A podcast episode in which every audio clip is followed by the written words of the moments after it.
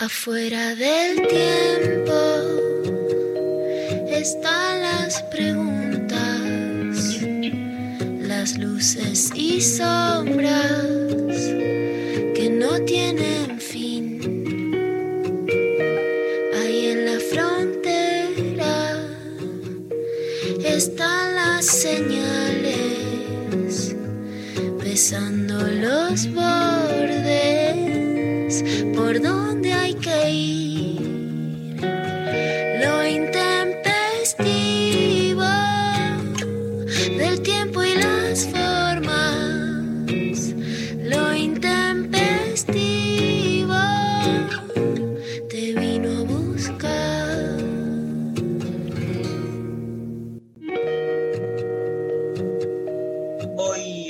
agosto, eh, se cumplirían 61 años de la, del nacimiento de Gustavo Cerati. Eh, nació un 11 de agosto de 1959 y murió un 4 de septiembre del 2014. Fue músico, cantautor, compositor, productor discográfico argentino, obtuvo reconocimiento internacional por nada, su trabajo, su arte, sobre todo a partir de su principal banda de rock que fue Soda Stereo. Buen día, María Stanriver. Hola, ¿cómo andás? Bien, ahora Luciana Pecker ya se está sumando. Este, y me acuerdo la primera vez que escuché Soda.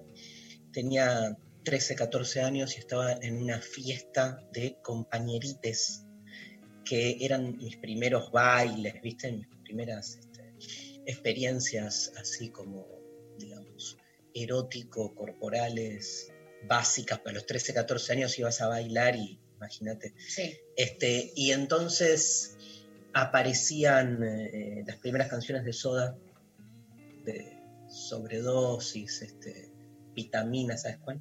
Ujú. Oye, te hace falta vitaminas, vitaminas, oye, te hace falta vitaminas. Bueno, y yo me acuerdo que cantaba, bailaba, saltaba, ahí como, hola Lu, este, hola mi amor, este, ahí está Luciana Pecker con nosotros también.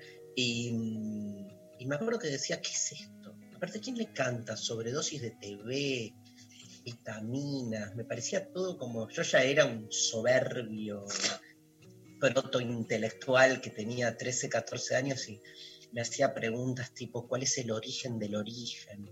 Y esa pelotudez y todos me decían, baila imbécil, tipo, Déjate de dejate romper, claro. Pero bueno, y, y empecé una especie como de relación ahí con Soda re grosa. Es como que me capturó y fue, fue genial, porque fue como la primera sensación de, ah, hay algo que yo, hay algo que me toma y que me puede más allá de lo que yo me represento de mí mismo. Te juro que todo lo pensé a los 13, 14 años.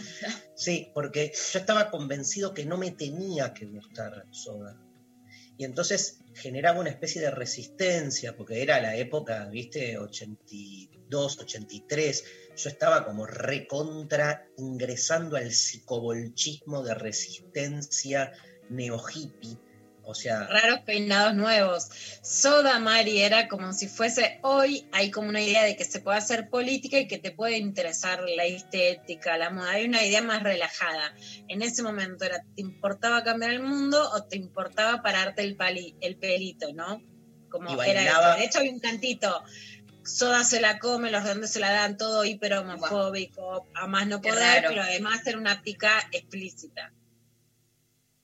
Pero yo estaba en otro grupo que no era el de los redondos, o sea, la, la- la- la trifulca redondos soda, como bien la caracteriza Luciana, era típica, pero yo estaba, o sea, yo bailaba con sobreviviendo de Víctor Heredia, No, imagínate, ¿entendés?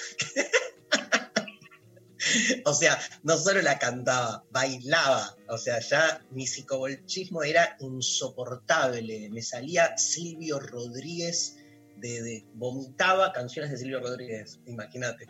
Este, bueno, cuestiones que me di cuenta que algo me tomaba de soda y es como que fue la primera vez que dije, ¿por qué me voy a resistir a algo que aunque no me cierre desde algún lugar, me toma desde otro? Porque este, me empezó como a, no sé, a envolver y bailaba y me encantaban las letras, aunque me parecían que no decían nada.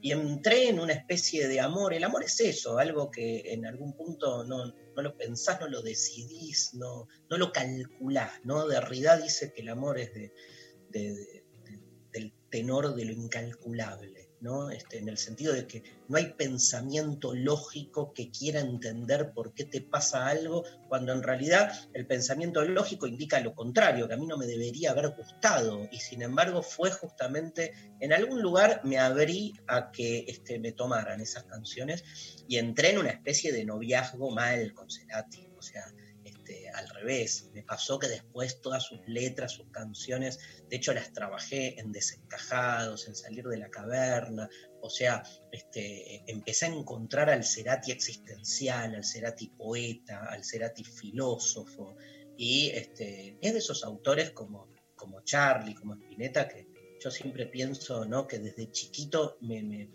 me desperté a la conciencia con esa música y me voy a morir con esa música. O sea, son compañeros de vida, ¿viste? Compañeros de vida, o sea, este, están ahí siempre y van a estar ahí para siempre. Entonces, este, yo medio me cago en los cumpleaños, incluso en las idolatrías también personales, pero no puedo dejar de, de decir que, eh, siendo hoy el día que nació este, Cerati, que se cumple este, un nuevo aniversario, hay algo que, que, me toca en algún punto. Y bueno, la radio le está dedicando el día a Cerati. Vamos a escuchar hoy todas canciones de, de él. Este, Qué lindo. Está bueno, ¿no? Sí. Con versiones también de, de, de, otros intérpretes haciendo canciones de Cerati. Buen día, Luciana Pecker. Qué Muy coqueta bueno. que está Luciana Pecker, ¿eh? Te vimos ahí en, o sea, primero, nunca entendimos cómo estabas despierta a las 8 o 9 de la mañana, que es algo insólito. Y después te vimos no solo despierta, sino totalmente producida y en una conferencia de prensa con Carla Bisotti, la viceministra de Salud. ¿Qué, qué onda? ¿Te vas a dedicar a... ¿Entraste a la gestión pública? No, ¿no? No, vos sabés que no, y que, que no quiero hacer eso, pero, pero la verdad es que, es que estoy muy emocionada porque vengo del Ministerio de Salud, sabés también, Dari, que yo no salgo, salí solamente para ir a hacer de construir el amor con vos y ahora para el Ministerio de Salud. Me invitaron a las conferencias de todas las mañanas donde, donde hacen los anuncios de, de cómo Sí. sigue el COVID en la Argentina para hablar eh, de las políticas de género y especialmente a raíz de un informe de, de Naciones Unidas que mostró que la Argentina está primera en el ranking de todos los países del mundo, en 375 países, por la cantidad de políticas públicas con perspectiva de género que eh, hizo la Argentina, que entre 30 políticas para combatir los efectos de la pandemia, la Argentina tiene 18 con perspectiva de género, que da un 62%, y estamos primero, fui a explicar eso y la verdad que, bueno, sinceramente... ¿Cómo fue? O sea, ¿que te hacían preguntas así o vos exponías? No, yo expuse sobre ese tema, más allá de, la repercusión que tengan, me parece interesante si la forma de comunicar del gobierno, especialmente de Carla Viciotti, ¿no? que es una funcionaria a la que reconozco especialmente, digamos, de, de, que justamente una pandemia que tiene tantos efectos sociales y especialmente en el tema de género, puedan también permitir que se comunique, por un lado, sin logros de Argentina, para entender qué estamos haciendo bien, que siempre lo repetimos, Dari, esa me parece la mejor imagen, ¿no? Cuando uno le va bien en, en otras situaciones uno avanza, entonces te das cuenta porque claro. metes goles. Acá lo que va bien no te das cuenta porque es que atajás, que las, atajás penales, no es que claro. la situación va bien, no es que el marcador te da bien. Y bueno, y por otra parte, por supuesto, escucharla a ella, ahora vamos a escuchar porque vos me dijiste, graba algo, entonces le dije, Carla, decinos unas palabritas para, para, el programa, que ahora lo pasó con Darío, y por supuesto, bueno, nos contó un poco de, de varias cosas que me parecen interesantes y en un escenario donde sí me, me, parece, y ahí sí pongo la camiseta del compromiso, que el compromiso comunicacional es importante, porque creo que frente a, la envergadura que toma hoy el coronavirus, la verdad es que Dari sí eh, y Mari, eh, siento muy claramente que hay una responsabilidad de los medios que han actuado militando la anticuarentena, ¿no? Y que esa militancia anticuarentena lleva mayor número de infectados. Un dato que daba, que ahora lo vamos a escuchar, es que ya no hay provincias que no reporten ningún caso. Ha crecido en provincias como Jujuy, donde, por ejemplo, se habilitó a que las trabajadoras de casas particulares vuelvan a trabajar a las casas y ahora hay dos embarazadas, por ejemplo, fallecidas por COVID, que es un tema que vengo siguiendo especialmente. Ha subido muchísimo la situación en Jujuy, que estaba totalmente abierta. Y creo que más allá de que, por supuesto, la angustia, la necesidad de encontrarse, eh, los problemas económicos son evidentes y legítimos en la sociedad, los medios que han estado arengando la anticuarentena en medio de una situación tan trágica, y digamos, la verdad es que creo que tienen mucha responsabilidad en haber generado un, un clima que, que hoy conduce a, a números sanitarios que la verdad son muy preocupantes. Mm. Este, y que grabaste un par de. Bueno, ahora, ahora después vamos a ir escuchando. Viste que siempre queremos más, viste cómo somos insaciables, entonces le, le pude hacer No, varias bueno, pero-. Los periodistas son así, o sea, están siempre con el grabador este, prendido y meten ahí, ¿no? Este, ¿Con quién hablaste? ¿Con Carla? Hablé con Carla, igual cuando vos me dijiste hacerle unas preguntas, yo ahí también soy muy darista. Escucho mucho lo que vos me decís y dije, bueno, y le hice varias preguntas, así que vamos a escuchar algunas hoy, vamos a dejarnos algunas para, para reflexionar mañana también sobre qué pasa con la vacuna, la situación en el interior, qué pasa con las anticuarentenas, la perspectiva de género, las, las enfermeras, las médicas que están ahí, las mujeres en los barrios populares en la primera fila, y bueno, y también, por ejemplo, los efectos colaterales del COVID en quienes lo padecen, que algunos dicen, bueno, no pasa nada, tipo Bolsonaro, "Eh, yo lo tuve, es una gripecita, no, que todavía no se sabe qué lesiones van a traer. Eh, la verdad, Ari, también ayer, como contábamos, eh, Flora Alcaraz, que es una periodista de la casa, eh, contó que tiene COVID, que la está pasando mal, casi no había salido y que la verdad es una, por supuesto, una periodista joven, brillante de la Argentina.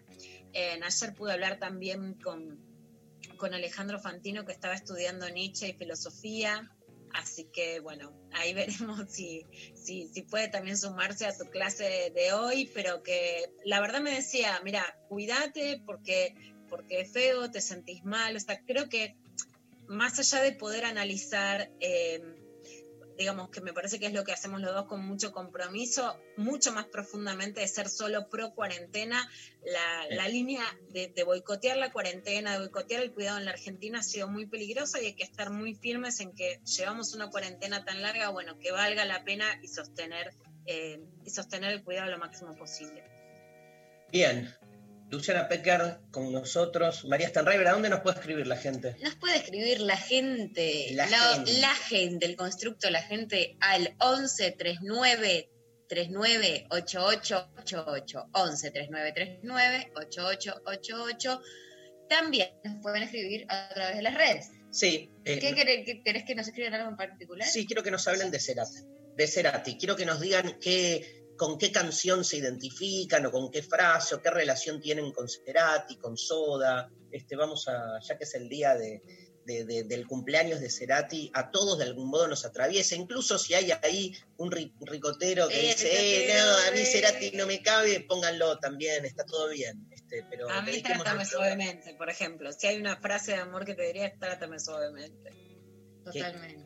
Qué temazo, eh, qué temazo. Temazo. Bueno, nos escriben eso Sí. a través de WhatsApp, están habilitados los audios como siempre y también arroba lo intempestivo, Twitter, Facebook e Instagram. Y bueno, les vamos a ir leyendo. Dale, y por audio, el que se anima a cantar así una cancioncita. o sea, Bien. claro, la Pecker tiró este.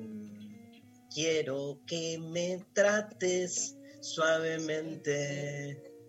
¿Qué suplico? Ah, ahí no me acuerdo. que, me diga cada momento. Y esa inconstancia no es algo heroico, es más bien algo enfermo.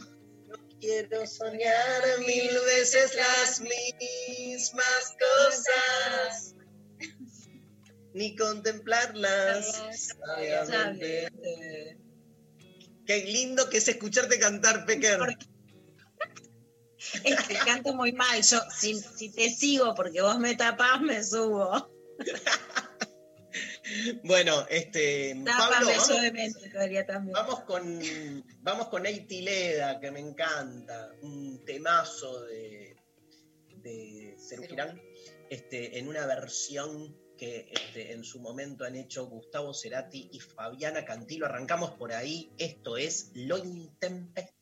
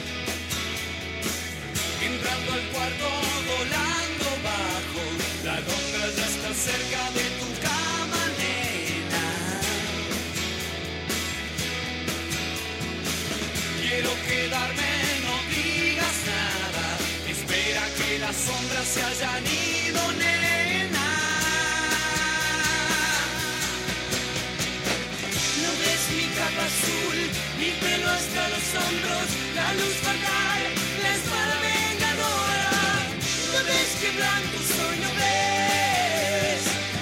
No ves que blanco soy, no.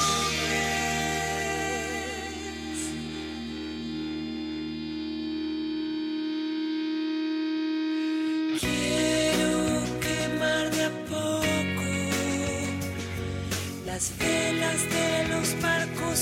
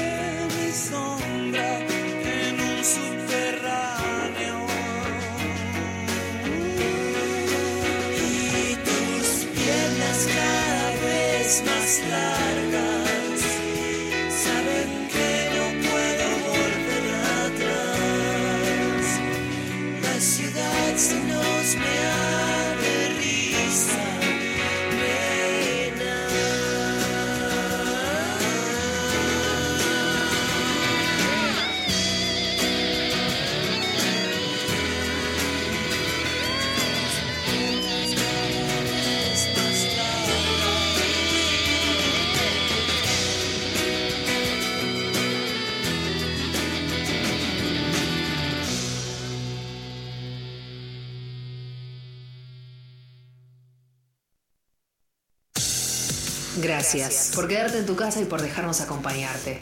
Aunque todavía esto no se terminó, estamos acá, sin romper el aislamiento, pero acercándonos. Todavía podemos encontrarnos en el aire. La radio pública siempre está, en las buenas y en las malas. Como dice esa canción, que no nos roben el estado de ánimo. Gracias por elegirnos. Somos la 937 Nacional, Rock. Hace la tuya. Si nadie pone música, Y no somos una fiesta no es una fiesta. Si hay un amor ideal. Cuando escapas en tu fly, nine, five, six, intento 3. Until the break of dawn, life, life, and at two 93 Nacional Rock. No es normal. No puede ser normal. ¿Quién quiere ser normal? Es tan frágil depender de todo. Yo creo que porque soy básicamente un desequilibrado. Sobre todo cuando estoy haciendo un disco. Es una, una especie de locura entusiasta que me mantiene en una especie de cosa saludable, pero de verdad si lo analizamos es una locura. Estar metido dentro de un estudio o de gira o como lo vea, no es nada muy saludable. En y con. Tu locura. Por siempre en la música. 11 de agosto de 1959. Nacía Gustavo Cerati. Nacional Rock.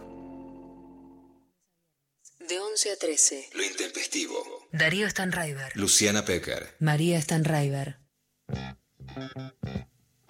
Hoy se cumple además un año de la paliza del Frente de Todos a este, Juntos por el Cambio. ¿cómo? Sí, juntos por el cambio. Juntos por el Cambio. Eh, no, no me acordaba el. Este, y bueno, nada. Tremendo.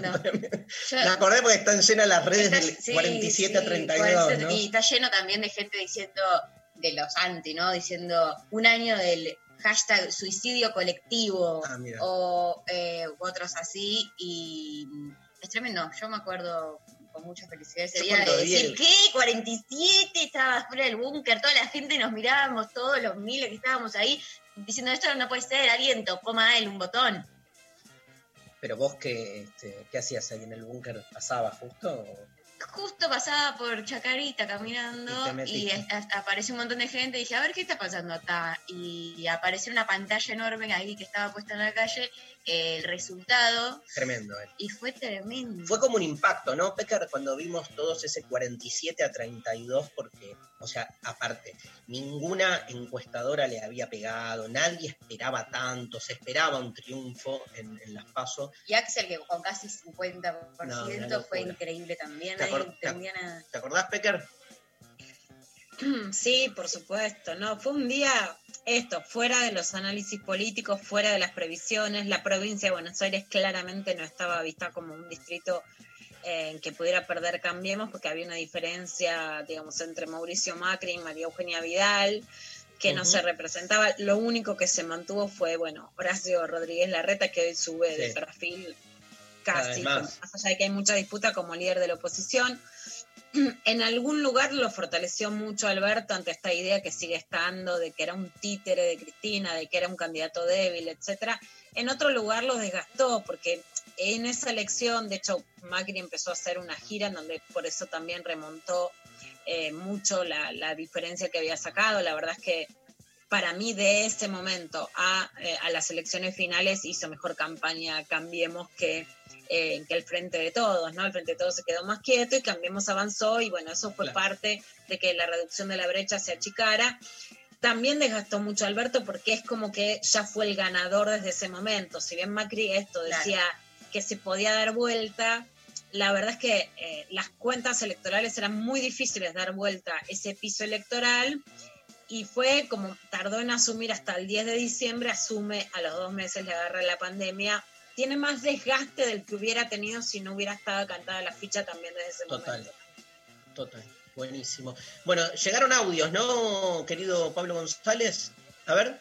Hola chicos, buenos días, ¿cómo están? Qué vuelta, qué bueno que volvieron, qué vuelta que volvieron. Bueno, eh, a mí con Cerati me pasó un poco lo que estaba contando eh, Darío, Darío. que yo era mucho de Víctor Heredia, de Silvio Rodríguez y de recital. No llegué a bailar con Sobreviviendo, pero bueno, lo escuchaba y lo cantaba todo el tiempo. Ahora, el día que escuché Cuando pasa el temblor, fue un antes y un después. Les mando un beso. Hermoso, hermoso. A mí también, la canción del temblor me mató, me mató. A ver, otro, otro audio, Pablo. Hola, soy Sofi Cornell, productora de Lo Intempestivo, y quiero aportar mi comentario, porque mi primer trabajo fue de recepcionista en un gimnasio y Gustavo Cerati iba a ese gimnasio, así que en más de una oportunidad eh, apoyaba su codo en el mostrador y charlaba conmigo. Lo quería contar y quería fanfarronear ya que hoy es un día muy especial. Aguante Cerati. ¿Y qué te decía, Sofi? ¿Qué? Que No puedo creer. No ¿Qué puedo creer. Ne- necesitamos el codo de Sophie Cornell. ¿Qué Otro, otro audio. Comunicación sin emoción. Una voz en off con expresión deforme. Busco algo que me saque este mareo. Busco calor en una imagen de video. Un abrazo grande para el estrés desde Santa Fe Capital, acá tratando de trabajar un poco. Nada. Uh, uh, uh, nada personal. Uh, uh, uh. Gracias. Un gran abrazo a toda la gente de Santa Fe. Otro audio. Hola intempestives, ¿cómo andan? Buen día. Bueno, eh, respecto de Cerati, quiero contar un, recuerdo que tengo con él entre varios. Desde chica soy fan de, de él, escuchaba muchísimo su música. Básicamente cuando era chica era casi lo, lo único que escuchaba con los Beatles. Y bueno, me acuerdo que estaba cursando mi primer trabajo, trabajaba en Palermo, eh, vendía anteojos de sol y me acuerdo que trabajaba en una galería y justo yo me ubicaba en la entrada de la galería. Entonces había recién llegado y estaba em, colocando, colgando los, los espejos con los que la gente se probaba los anteojos, bueno. Y en una de esas estoy poniendo el, último, este, el último espejo y por el reflejo, o sea, de espalda, veo una cara muy parecida a Cerati.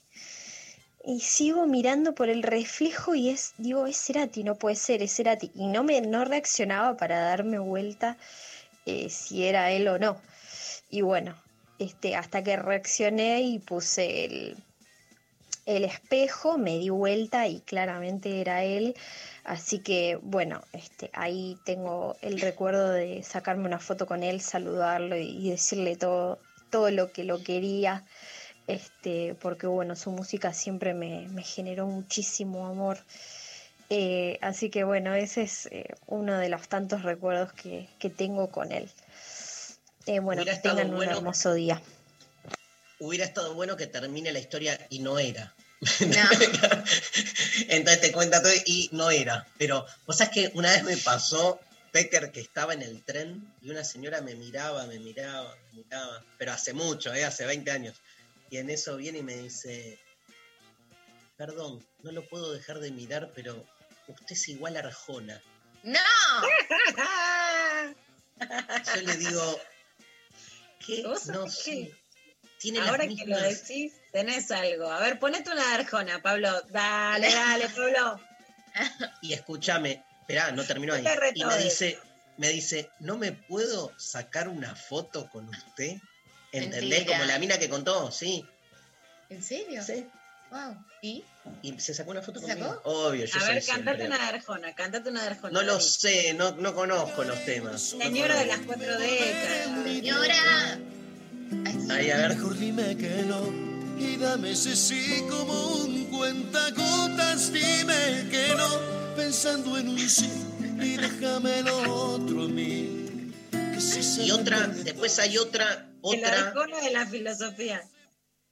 hay otra banda, en, en- en- en la banda de parecidos que dicen que soy igual a Bono de YouTube. Bueno, Entonces, más estoy-. Yo prefiero ser una mezcla de ambos, sobre todo por la cantidad de dinero que deben tener Arjona. O sea, pero no te quepa duda, dinero que después voy a usar para, obviamente, distribuir entre los más necesitados del mundo, ¿no? Cri, cri, cri, cri. Tu hermano se parece a Sergio Massa, me tiran. Bueno, boludo, ¿qué empezamos? Con lo- los parecidos es Los la parecidos de peor ¿te la, te la hicieron los parecidos en TBR? Eh, dos- Obvio. 200 veces. ¿Quién 200 era? veces. Ánima, Arjona. Arjona y Bono. eh, este, un actor que se llama Carlos Belloso me ponía Ah, muchas veces. ¿Quién es, Por Carlos? supuesto que sabemos quién es. Este, y un par. Bueno, este, un gran abrazo a la señora de los espejos, que ahí se quedó con, con Cerati. Aparte, eso de me saqué una foto con el recuerdo es, yo pensaba recuerdos tipo, la primera vez que garché sonaba este, persiana americana. No la miro No. Mari, pero sé lo que piensa. Ustedes dos siempre se van al pasto con el garche. Pero ya se, ya nos conoce, ¿viste? Todos somos. Una canción de Cerati para cada momento trágico de tu vida. Yo te voy, a haber, con- tal vez. te voy a contar una anécdota, Dari. Sabes que mi hijo se llama Benito y en Claro. realidad no es un homenaje al hijo de Cerati que además amo. O sea, a Benito Sí. Cerati lo tengo en el corazón. Soy mucho más benitista Cerati que gustavista Cerati. Lo, lo, lo ado- lo adoro. Eh, pero entre otras cosas porque, digamos, yo le quería poner Benito a mi hijo porque es el nombre de mi abuelo, el que yo amé y que tenía una personalidad maravillosa y le quería poner. Pero el gran problema, estamos hablando además hace 18 años, que me decían, le van a decir Benito Camelas, ¿no? O sea, Benito Claro. Camelas. Mirá los paradigmas masculinos de que le iban a decir que vaya y se las toque. Y Cerati le había puesto ya antes Benito a su hijo.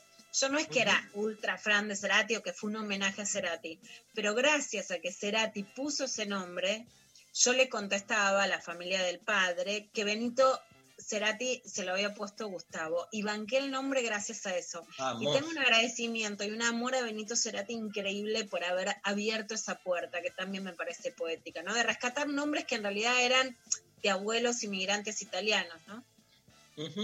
Gracias, Lula. Se viene, vamos a, a escuchar una canción que se viene el clavado de noticias de hoy. Después va a estar Florencia Sichel, filósofa, que tiene este, un trabajo muy interesante. Vamos a dialogar con ella sobre filosofía y maternidad. Epa, Canta. Hoy leí su último texto, este, cuya pregunta es ¿cómo hago para este, seguir siendo libre si estoy atada a mi maternidad? Y es muy interesante la vuelta que le da tratando de salirse de los lugares lógicos, comunes, este, hegemónicos. Esa es la que da Flor Sichel, que la vamos a escuchar ahora en un ratito.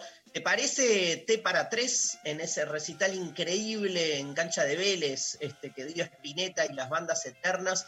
este, Spinetta y Gustavo Cerati juntos el temazo de Soda Stereo T para tres.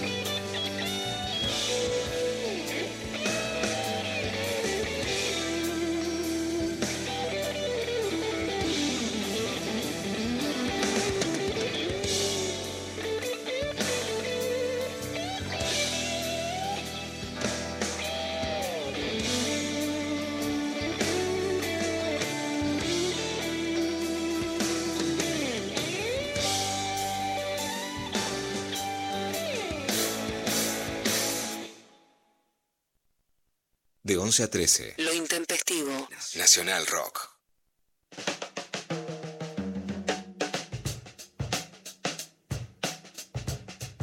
¿Estamos al aire?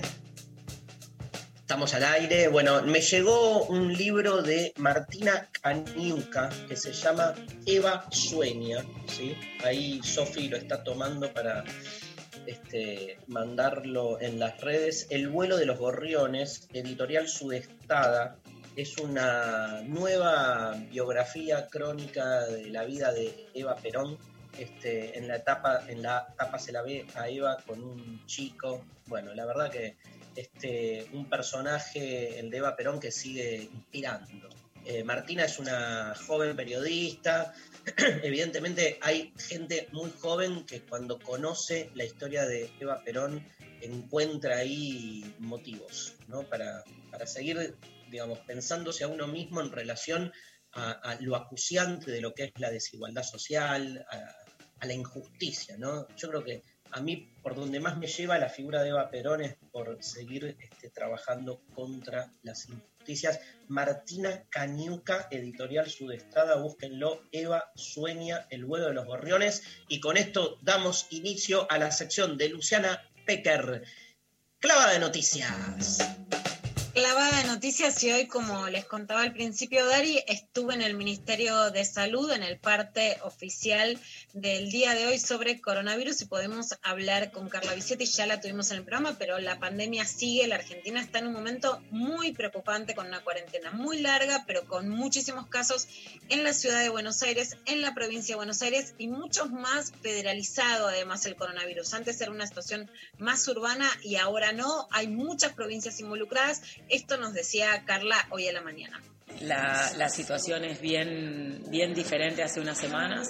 Nosotros no tenemos ahora solamente el epicentro en AMBA, tenemos muchas provincias. Hoy en el reporte compartíamos que hay 13 provincias con transmisión comunitaria, que no hay ninguna provincia que no haya confirmado casos en los últimos 14 días y solo 3 no tuvieron casos en el día de ayer. Esa situación muestra que eh, tenemos, eh, digamos, eh, el virus en la mayoría de las provincias y también hablábamos de la importancia de, poner las cosas sobre la mesa, de decir las cosas por su nombre en relación a que eh, convivir con el virus no significa acostumbrarse, no significa naturalizar los números y no significa que no tenemos justamente que redoblar los esfuerzos para poder tener la, la posibilidad de cuidarnos, ¿no? de minimizar la transmisión. Así que en ese sentido me parece que es una gran oportunidad para reformular un poco eh, el rol individual, ese impacto que tiene en lo colectivo y reflexionar en ese sentido. Si realmente eh, estamos de acuerdo como sociedad que vamos a convivir con el virus, bueno, esa convivencia implica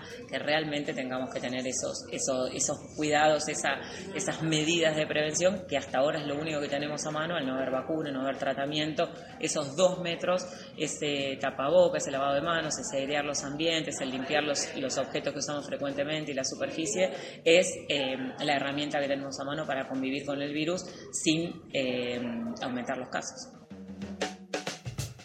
Qué, qué- qué claridad que tiene Carla, ¿viste? Es, tiene, digo, para ser alguien, es lo que se necesita en ese tipo de puesto, alguien que tenga, este, que, que tenga transferencia, que transmita bien, que tenga claridad, que sea concreta, ¿no?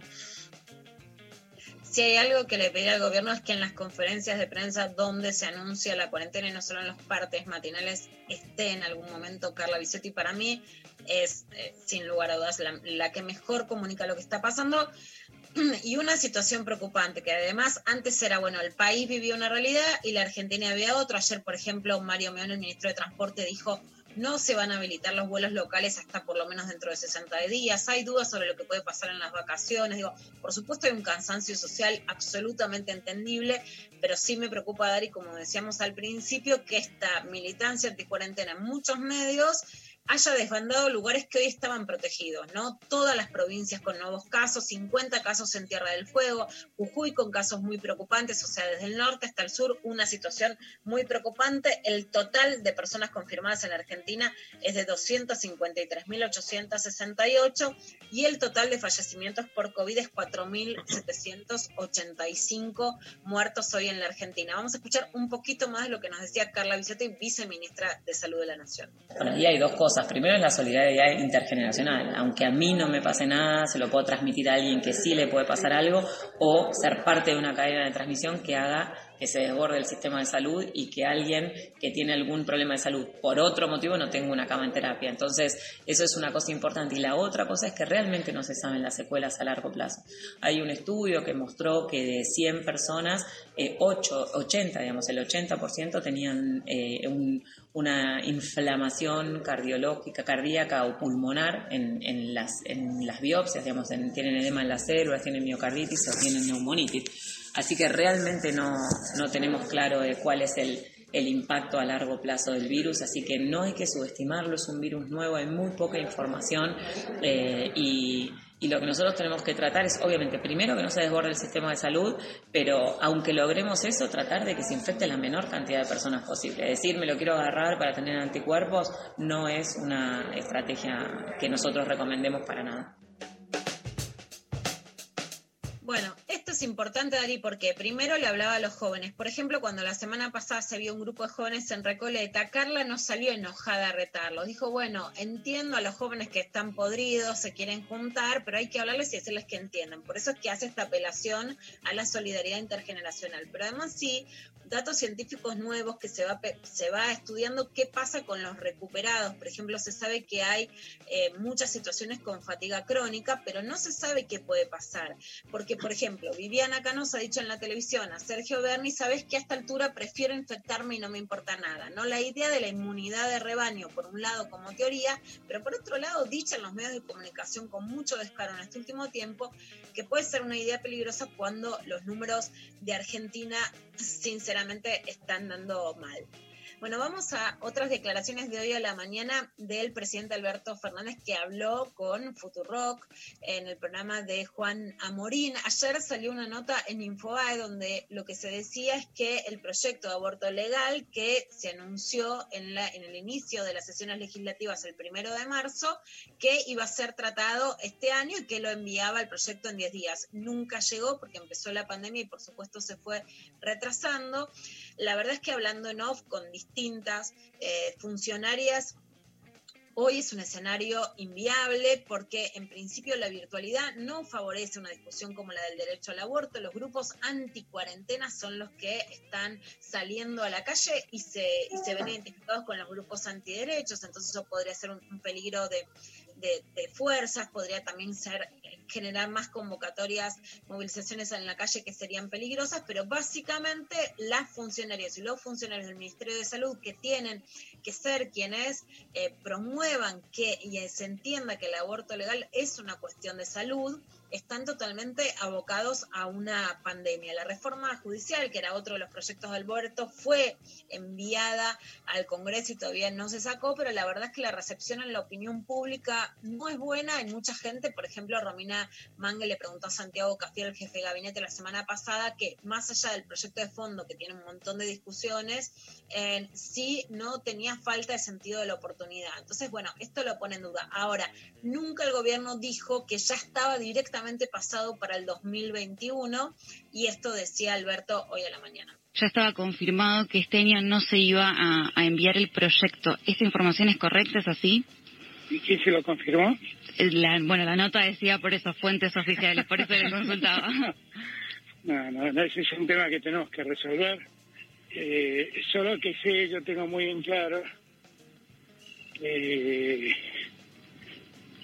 cualquier argumento sirve a otros para, para dividir a la sociedad en un momento en que tenemos que estar muy unidos por la pandemia. Pero esa es una convicción que yo tengo y eso lo voy a mandar en cuanto pueda. Tan pronto pueda lo voy a mandar. Bueno, justamente en, en este sentido se, se Después tendrá la discusión, después tendrá discusión parlamentaria y, y está bien que sí sea, pero ese es un tema que la Argentina debe resolver.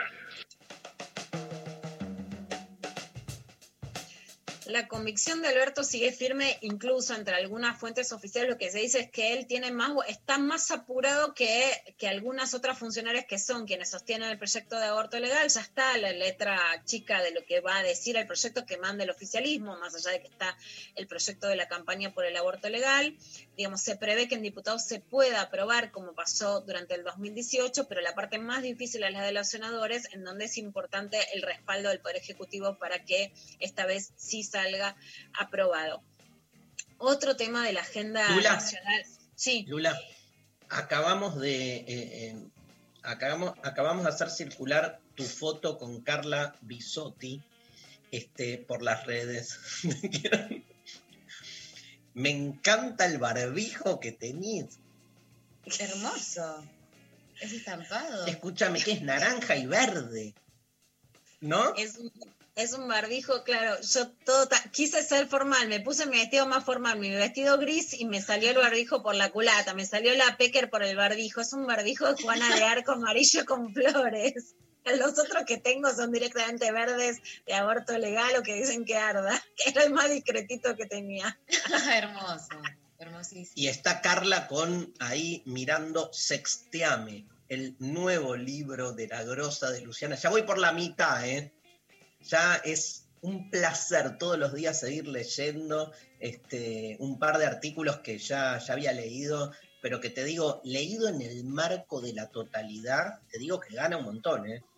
Porque Luciana Pecker, digamos, vive escribiendo como periodista, dos veces por semana tiene sus, sus columnas en Infobae, pero cuando todo eso está pensado en el marco de una totalidad, que es un libro, digamos, ya te lo redirecciona para otro lado, ¿no? Y entonces dialoga con los otros capítulos, está buenísimo, Lula, un placer. Y ahí está, bueno, Carla se llevó sexteado. Estamos Le, le dice Extiame que, que en algún momento uno de los invitados al, digamos, a, a contar al reporte oficial habló del sexo virtual, porque bueno, por supuesto, según las normas en. Argentina no se puede tener sexo tramado, y Carla hoy me decía así entre risas, yo no dije nada, como que decían como el gobierno recomendó sexo virtual. No es que Carla lo dijo, pero en la invitación de especialistas, bueno, es cierto que hoy quedó mucho más masificado por el distanciamiento sexual de la cuarentena. Y Dari, ¿sabes lo que te agradezco que, que puedas leer? Para mí es eh, lo más importante, ¿no? Por favor, un placer. ¿Qué más tenemos? Bueno, un tema que nos preocupa y mucho, ¿dónde está Facundo? Y ayer eh, Ale Berkovich en Pasaron Cosas se entrevistó a Cristina Castro, a la mamá de Facundo, que, eh, por su- que que cuestiona muchísimo el accionar de la policía y del fiscal en la búsqueda. La verdad es que lo que se lee es que está hablando de encubrimiento, de que le podría haber pasado algo, de un rastrillaje sobre la zona en la que se encontró un objeto que le había regalado la abuela de Facundo. Y entonces nos preguntamos, ¿dónde está Facundo y qué está haciendo la justicia y la policía en ese sentido? La escuchamos.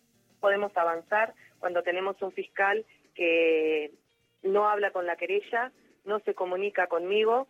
Eh, las veces que yo he ido a Bahía Blanca fiscal no ha estado, no me ha atendido eh, y nada, eh, tiene una filtración muy importante que en su momento yo se lo planteé y me dijo que yo no sabía de leyes.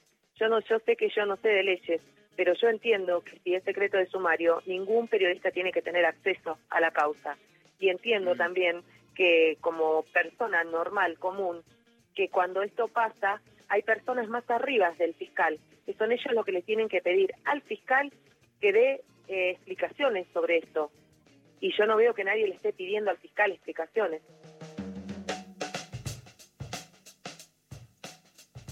Bueno, explicaciones es lo que pide la mamá y por supuesto que se encuentre a Facundo y averiguar, por supuesto, qué pasa con el accionar de la policía. Por eso no hay que dejarse de preguntar qué pasa con él y con muchas situaciones de abuso institucional que se dan desde siempre, pero que se pueden acrecentar en medio de una pandemia en donde los, los viajes interprovinciales están restringidos y con este brote en las provincias también hay que estar alertas porque pueden subir esta violencia institucional por parte de, de la policía. Genia, Lula. Me quedé pensando en, en las canciones de Cerati. Hay una canción que ahora vamos a escuchar, Pablito, que se llama Prófugos, que es de mis favoritas. Hermosísima. que la hacíamos en, en- en Salir de la Caverna, y que ahí hay una de las frases que para mí, yo me acuerdo que cuando salió ese disco, que es este, ¿cómo se llamaba ese disco? Signos, el disco, sí, Signos, donde está Prófugos, Persiana Americana, bueno, Signos, que es un temazo. En, Prófugos, Cerati dice, estar así despierto es un delirio de condenados.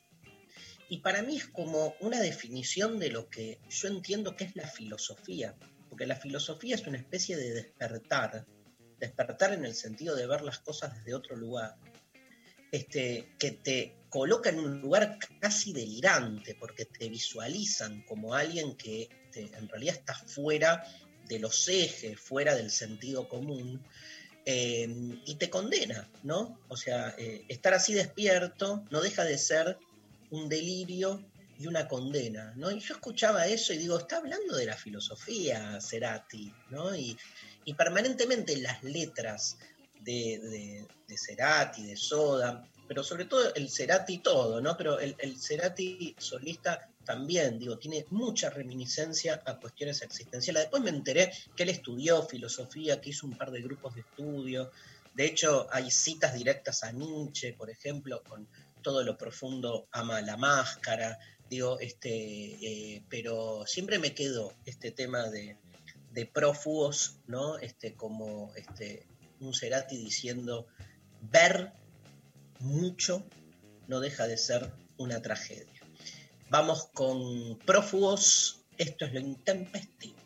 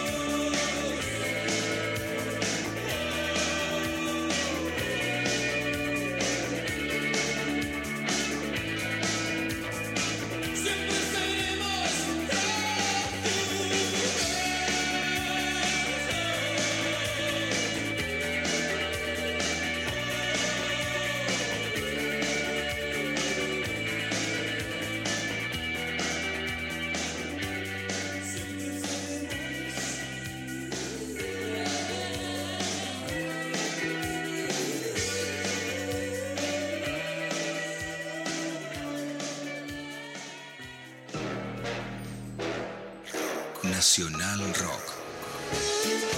La soledad de estar acompañado.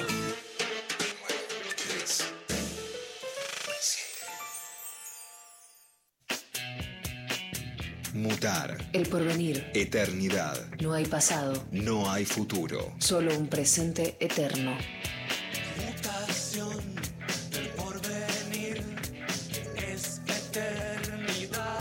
¿Será porque uno está jugando todo el tiempo? Es como esa extraña cosa que hace que cuando uno suba al escenario por ahí tenías gripe y no, y no la sentís, ¿no? ¿no? No existe, desaparecen los malos síntomas. Es una energía que cuando uno la agarra teóricamente es algo que te da bienestar, ¿no?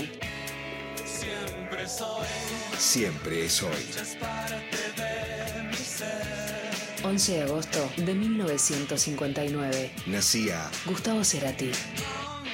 Nacional Rock. 937. Seguinos en Facebook, Nacional Rock 937. Darío Stanraiver. Luciana Pecker. María Stanraiver. Lo intempestivo. De 11 a 13. En 937. Nacional Rock. Bueno, hace muchísimos años, no me acuerdo cuántos, tuve, yo, sabés, Luciana, María, que di clase en el CBC de la UA por 25 años más o menos, eh, lugar al que le debo todo, al que amo profundamente. Este, y una vez tuve de alumno a un muchacho, eh, daba clases los miércoles y sábados de 7 a 9 de la mañana, que era como un horror. El peor horario del mundo. El peor horario del mundo y nadie me daba bola, salvo un muchachito que después me dijo que tenía una banda de rock que se llamaba La Potoca. Mira. Mira cómo me acuerdo. Y, Muy bien, este, muy bien. y le, le daba, le daba clase a él, nada más, porque era el único que me daba bola. Ay, Dios. Y, y- y después quedé en contacto en ese momento por Messenger, no me acuerdo, pero no existía. Estamos hablando de Messenger. 10 años, Claro. más, 12 Más, años. más. Y me dijo 2008.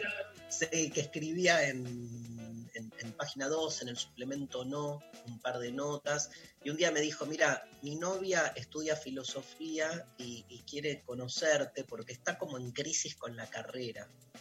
Y me junté con Florencia Sichel, con quien después este, enhebramos una hermosa amistad hasta el día de hoy. Este, eh, me junté en un bar de mierda ahí en Coronel Díaz y Santa Fe, ¿no, Flor? ¿Qué tal, Flor? Pará, eh, algo, algo más loco que pasó fue que antes él te había mandado un mail, porque él te mandaba mails, no sé por qué era como que había flasheado con vos y, te había puesto mi amiga, mi amiga, mi amiga, mi amiga, y vos en un mail le pusiste, tenés algo con tu amiga Cortala, como escribirle ya. Y el día de hoy mutó en un noviazgo que ya casados, ¿no? Así que eso, mucha deconstrucción del amor, pero ahí llegamos Pero a, a no, un no podía decir, o sea, ya pasó algo, pero no lo podía legitimar. Exacto, como que le nombraba Ah, a mi amiga y Darío leyó el mail y le puso como cortala con tu amiga, la nombraste 80 veces en el mail, como no sé, y bueno. No me acordaba de eso, pero es cierto que tengo un olfato para cuando la gente no asume sus debilidades. Le mandamos un gran abrazo a Lucas Cooperman y hacete cargo porque ya van 12 años, acaban de ser padres, madres, están ahí, este, bueno, lidiando con esta situación. Flor Sichel es filósofa, estudió filosofía, este, está a cargo de un grupo que se llama El Pensadero, que hace filosofía para niños, que es increíble. Yo, este, la, verdad, el trabajo que hace Flor es este, fascinante a todo nivel y lo este, estamos charlando con ella porque lanzó hace un par de semanas un newsletter que es toda una forma, digamos, también eh, anómala, como es la que hacemos, lo que hacemos filosofía, que se llama Artas. Artas y dice filosofía y maternidad. La cuestión es que Flor Sichel, filósofa deconstruida, fue mamá. Y entonces está hace ocho meses en un balurdo existencial tratando de entender qué mierda es ser madre y filósofa al mismo tiempo porque se le movieron todas las estructuras, ¿no, Flor?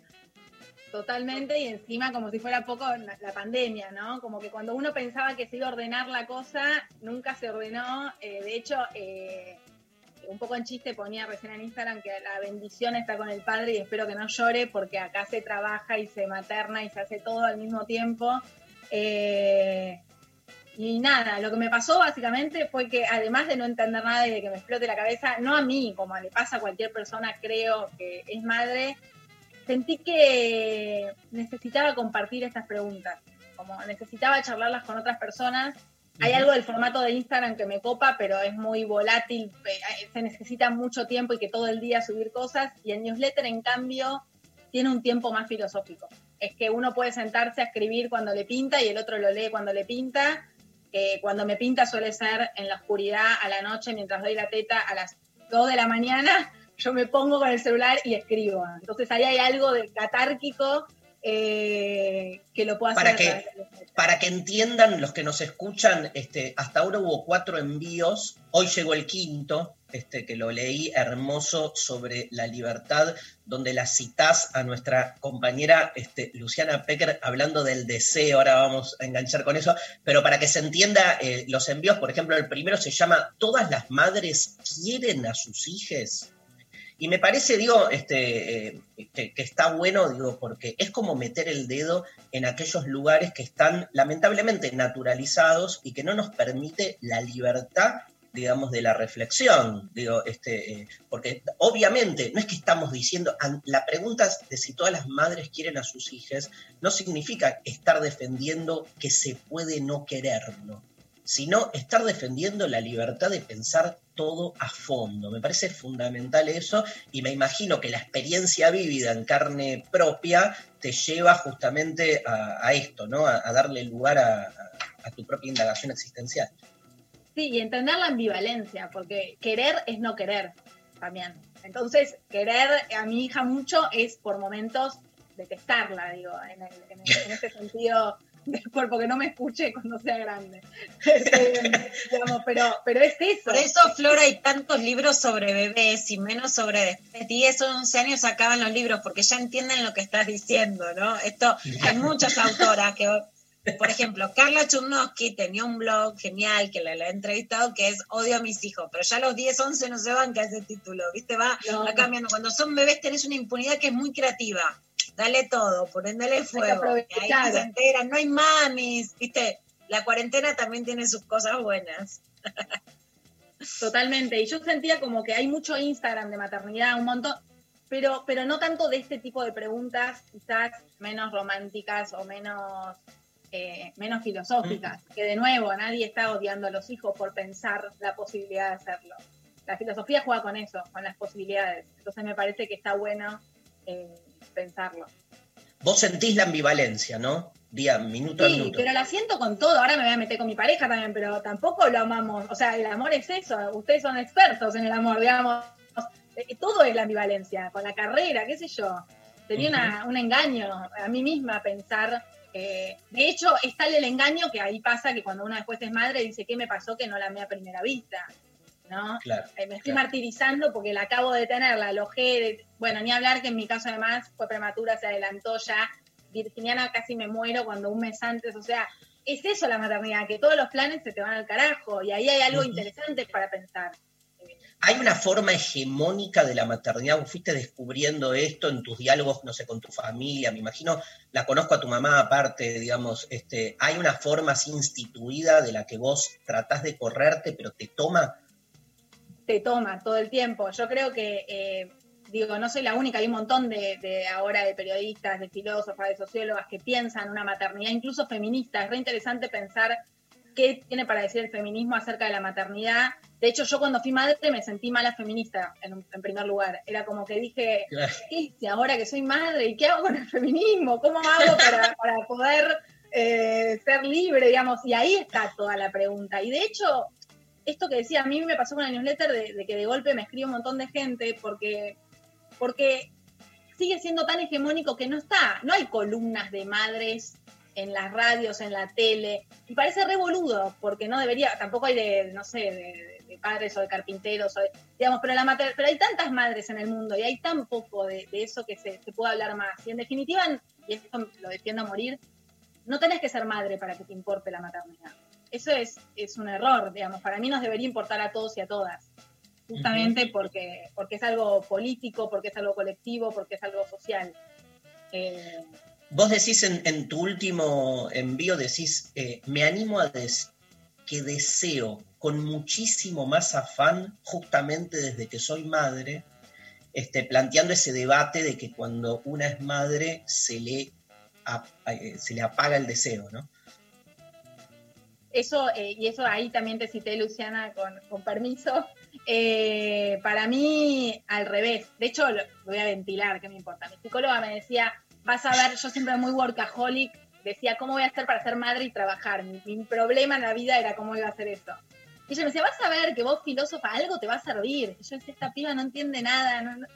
De así. Como hay algo de la maternidad que despertó un deseo enorme que entiendo que también es el puerperio y en algún momento se va a ir, ¿no? Cuando uno siga como un autómata su vida eh, de grande, pero que lo quiero aprovechar que tiene que ver con, eh, justamente, primero esto, o sea, quiero que mi hija vea a una madre que le pasan cosas, no, no me interesa que solo sea una madre sacrificada, ¿no? No me interesa ponerme en ese lugar. Aunque, aunque cueste, ¿no? Pues me desperté 6 de la mañana, ya sabemos lo, lo que cuesta, digamos, pero me parece que también está bueno reivindicar que hay un deseo. Eh, uno de los envíos... Ah, perdón, lo que- Sí. lo que lo que contaba mm, bueno en esa en esa frase que, que ahí estoy leyendo que, que citabas no también la maternidad sin lugar a dudas es opresión por las condiciones sociales en las que se desarrolla por la falta de reparto en las tareas de cuidados. En esta cuarentena este, este lema harta que, que también bueno Dalia Goodman hizo un, un video escribe una nota las la, la cifra sobre la recarga de cuidados en las mujeres es brutal porque a lo mejor en otro caso vos hubieras tenido una abuela que te lo cuide un ratito hubieras tenido un jardín maternal una posible cuidadora, que las cuidadoras ahora están permitidas, pero casi no es una maternidad mucho más opresiva. No quiero idealizar ni romantizar la, la opresión ni el nivel de sacrificio que tiene esa etapa de la, de la maternidad del puerperio, pero yo creo que sí es cierto que pasar de la vía pública a ese nivel de opresión es tan desesperante que lo que genera creatividad es como el encierro, la asfixia y la necesidad de salir de la opresión, ¿no? Y ahí surge una creatividad que es eso, a la noche tras noche lo que antes se mostraba a los bohemios tomando whisky, somos nosotras dando la teta y escribiendo como locas para salir de ese lugar en donde te, te sentís asfixiada. Sí, es más como un vómito, claro, como que te sale. Es más una necesidad de hacer eso que, que un deseo de, de- de- de la, eso, un delirio, que uno está ilidio, digo, eh, tomando mate con tranquilidad. No sucede esa tranquilidad. Es un, es un caos, ¿no? Ya lo- eso está claro. Y, Tuviste Está un fallido, un fallido delirio idilio. Nada. pero no sé hablar, también puede ser eso, pero puede ser. ¿Qué no sé hablar? Sos impecable, sos brillante como filósofa, este, joven. O sea, acá con la Pecker envidiamos la juventud en general, de todos. Pero en tu caso, más, este, escúchame, hay un, uno de los envíos eh, es sobre la teta, ¿no? ¿Estás, este, te, te- te obsesionó algo en relación a eso o es más un... No, eh, sí, un poco sí. Eh, de golpe sentí que, y tampoco quiero despoterar contra la teta porque ni en pedo, o sea, primero que hay que aguante la teta, estamos de acuerdo que la teta está buenísima, pero de golpe lo que me pasó es que cuando me metí en el mundo de la maternidad sentí que hay un exceso, hay un exceso todo el tiempo, o sea, hay un exceso Claro. de luchar contra la soberanía alimentaria, o sea, luchar a favor de eso, luchar contra la industria, contra la, la leche artificial, contra todo lo que sabemos que nos imponen, pero también un mandato acerca de lo natural y lo fisiológico y el apego y la necesidad de estar con tu bebé en los 800 meses y días. Y sentía que hacía, o sea, hacía agua todo el tiempo y al final lo bueno, lo deseable, lo esperable también era un mandato. Como que tenía, sentí tanta, Claro. tenía que, o sea, a los tres meses de Sofi yo tenía que trabajar y en un momento me obsesioné con que para yo poder trabajar le teni- me tenía que sacar leche millones de horas por día para que ella no pueda tomar una fórmula porque la fórmula era algo que no estaba bueno. Y, y ahí hay algo que la información está buenísima, pero cuando ya la vivís con tanta culpa, en vez, o sea, no cumple su función. No me estaba emancipando, me estaba volviendo a ser más presa. Eh, entonces digo, hay veces que cómo transitar, es una pregunta, cómo transitar estos grandes cambios que tienen que suceder, digamos, la crianza tradicional tiene un montón de problemas, pero mientras tanto estamos nosotras, personitas, maternando en soledad muchas veces, con las ambivalencias, y si, si yo me termino sintiendo una miserable porque le di una mamadera, tampoco está tan grave. ¿no? Entonces me parece que ahí hay algo que también hay que pensar. ¿Va, va a haber un envío sobre eh, la relación con el tercero en disputa, que es el padre? Sí, también. Lo estoy, lo estoy ahí. O sea que yo no me puedo separar. Necesito que primero, pase la cuarentena. Porque si yo sigo, sigo ventilando mi vida con todos los personajes, o sea, primero quizás voy con mi madre que no vivo, ahora no vivo con ella. O sea, a Lucas lo tengo que preservar porque si no, no hay, hay caos, nada más. Escúchame, el newsletter es para cualquiera, ¿no? No es que tienes que saber de filosofía. Sí, lo que haces es aplicar, yo lo que veo que es hermoso, aplicás este, distintas categorías de la filosofía, no sé, desde Sartre hasta Heidegger o Platón o Nietzsche, para hablar de tu experiencia con la maternidad. Y ese cruce que haces entre lo biográfico y lo filosófico es fascinante. Y es un poco, me acuerdo de esa primera charla que tuvimos de cómo mierda hago para estudiar filosofía y no estar enclaustrada en un academicismo trucho. Me parece que lo has logrado y con creces, Flor. Bueno, muchas gracias. Ahora me da vergüenza, listo, es eso, pero, pero sí. ¿Cómo, cómo hace la, cómo hace la gente? ¿Cómo hace la gente para enterar, para que recibir el newsletter? Bien. Eh, suscriben, bueno, eh, la parte tecnológica la estoy aprendiendo sobre la marcha, eh, pero me encuentran en mi Instagram, arroba florsichel, y si se suscriben hay un link en la biografía y todos los martes les llega el mail. Buenísimo, buenísimo. Lula, ¿querés alguna pregunta más? Sí, si te gustaría que estos newsletters lleguen al libro, digo, hay varios en la Argentina, en el mundo, de Mamá Desobediente hasta Mamá Mala, ¿no? De Carolina Justo von Lurzer. Hay posteos interesantes esta semana, por ejemplo, sobre el tema de la teta, Florencia Kirchner, que contó su experiencia, que ella no quiso dar la teta y que fue muy juzgada, lo contó, y después puso un meme de Simón de Beauvoir, porque fue la semana de la lactancia, diciendo, ahí están ustedes idealizando sus cuerpos maternizados, ¿no? O sea, también se forma una, una pica que la filosofía, ¿crees que puede dar algo más flexible en el sentido de no ser ni de una postura ni de la otra, sino que hay algo de la posibilidad de debate, de discusión y de elección que puede transitar ahí algo menos dogmático? Totalmente. A mí me pasa eso eh, cuando con mi experiencia incluso como docente. O sea, hay algo de la filosofía que es acercarse a las cosas a través de la pregunta. Y como pregunta, eh, y sobre todo eso, pensar posibilidades. Que yo me pregunte si es bueno el mandato de lo natural, no estoy diciendo que eso está mal. Digamos, yo también quiero eso, pero digamos, la pregunta para mí habilita pensar otras opciones. Y cuanto más opciones haya, más cómodas y cómodos nos vamos a sentir. Así que para mí la filosofía al menos es la forma que yo encuentro de hacerlo y, y la que elijo. Bueno, impresionante. Gracias, Flor. Bueno, muchas gracias, a ustedes. Besos. Gracias. Un beso a Sofía. Mirá qué nombre le pusiste también, ¿no? Ah, ah, ah, sobre eso, porque vi que me hicieron bullying la otra vez. A ver. decir que, que le vayan a Aristóteles, que le puso Nicómaco. Escúchame. ¿Por qué a las mujeres no boludean? Eh, y además Lucas le quería poner Zelda, que era un nombre de videojuego. Frente a Zelda y Sofía, vamos con Sofía. Sí, aparte Zelda, qué horrible. Cárcel, cárcel, no, la cárcel ya, para la cárcel ya vos tenés la maternidad. Vos sabés que Sofía. María se iba a llamar Sofía. Muy cerca estuvimos, pero al final no. Pero nada, María dijo no quiero. María dijo no quiero. O sea, ya de- telepáticamente. De la panza, te, te- ahí. un- un- Total. Cada vez que escuchaba a Sofía tiraba ahí un puñetazo. Escúchame, ¿te gusta Soda Stereo, Flor? Sí, obvio, me encanta. Obvio, ¿no? Qué cosa, cómo traspasó generaciones. Hoy son 61 años del nacimiento de Cerati. Estamos dedicándole el programa a Gustavo Cerati, así que bueno, te despedimos. Gracias, Flor Dale. Sichel, con este. Gracias, con este tema, este, eh, por Eruca Sativa, vamos una versión que han hecho de Corazón Delator de Soda Stereo.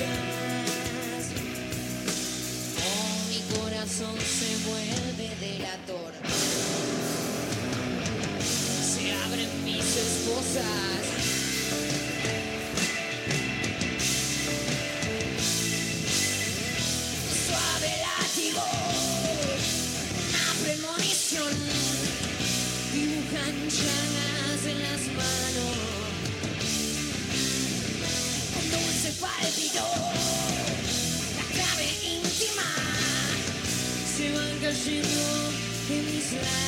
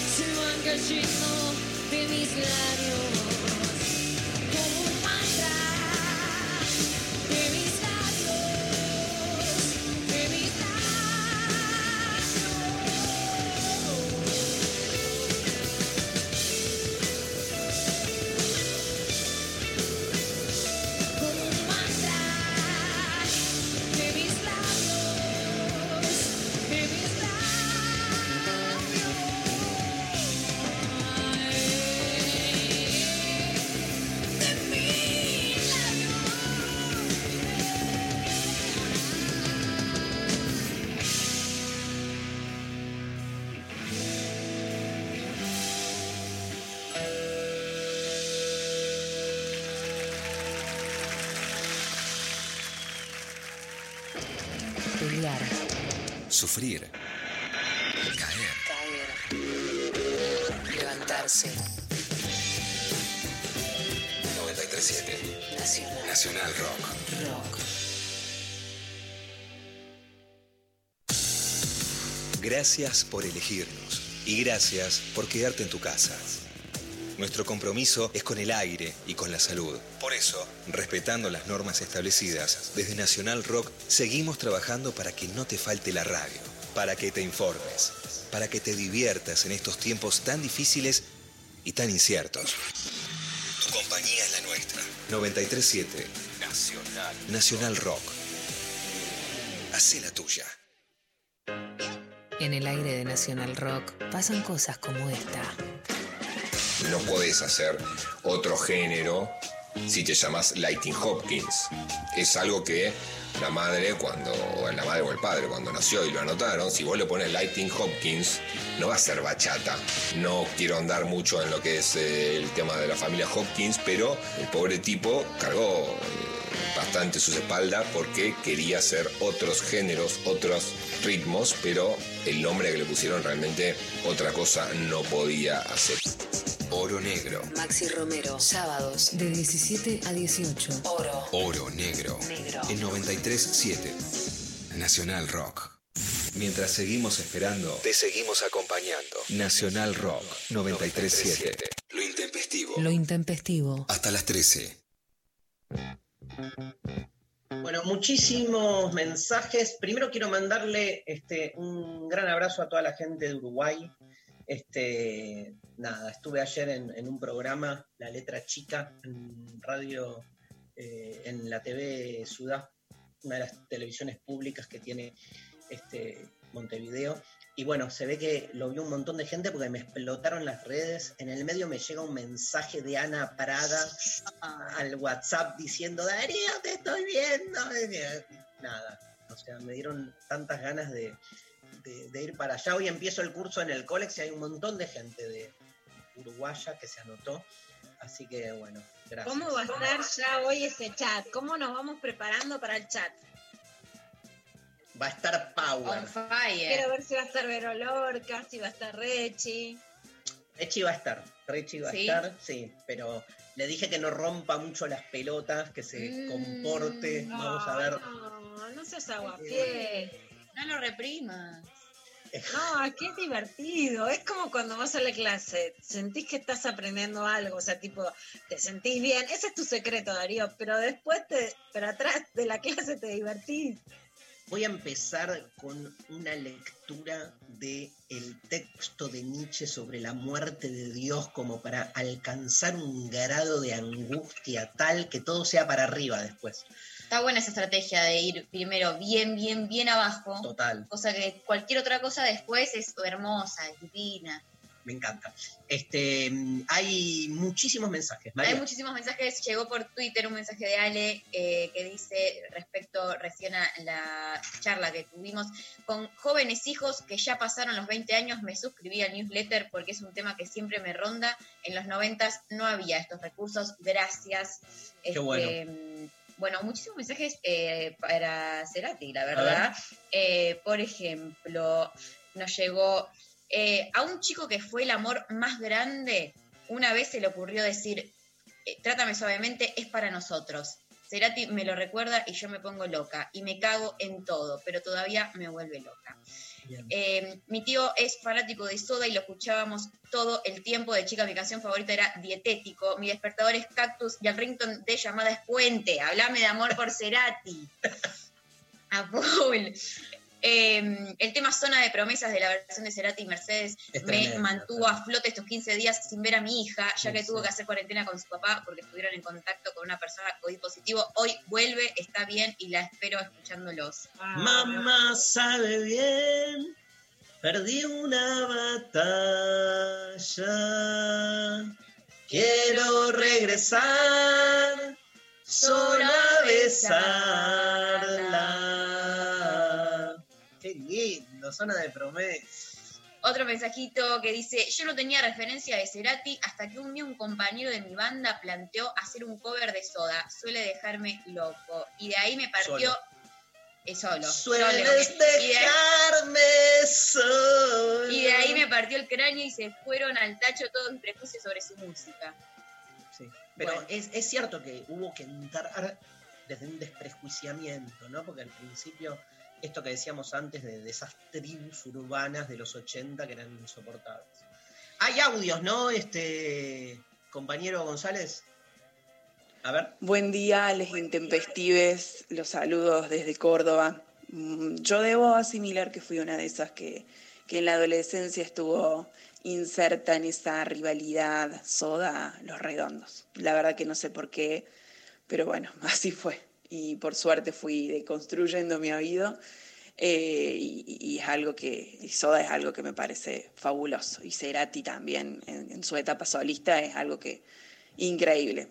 Eh, particularmente la Crema de Estrella es una de las mejores canciones que escuché.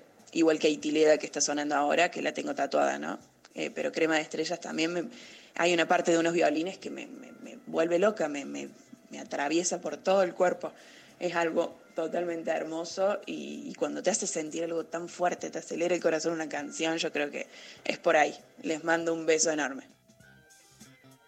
Amo la tonada cordobesa, me enamora, Becker, me enamora. No te enamoran esas cosas. Yo soy capaz de casarme con alguien por la tonada, nada más. Hay una amiga que tiene una frase muy literal, pero que comparto, la voy a decir, perdonen la guarrada, que es, con tonada ya tiene, ya la tiene media adentro. Coincido, me, me puede, me puede la musicalidad, me puede. Me encanta escuchar a las chicas de todos lados, a los chicos me encanta. Un montón la frase. ¿Y la otra mitad? La otra mitad. Trátame Y entra la mitad y. Nada y trátame suavemente, un alfajor. ¿Escuchaste lo que dijo María Stanriver? Si entró la mitad, entra toda, tira. Así ya. Despar- Vamos por el desparpajo total. Por Dios. Ya, María, la descarrilamos a María. ¿Qué te puedo decir, Mari? Como que me gusta que te haya descarrilado un poco. Como que bueno, es así.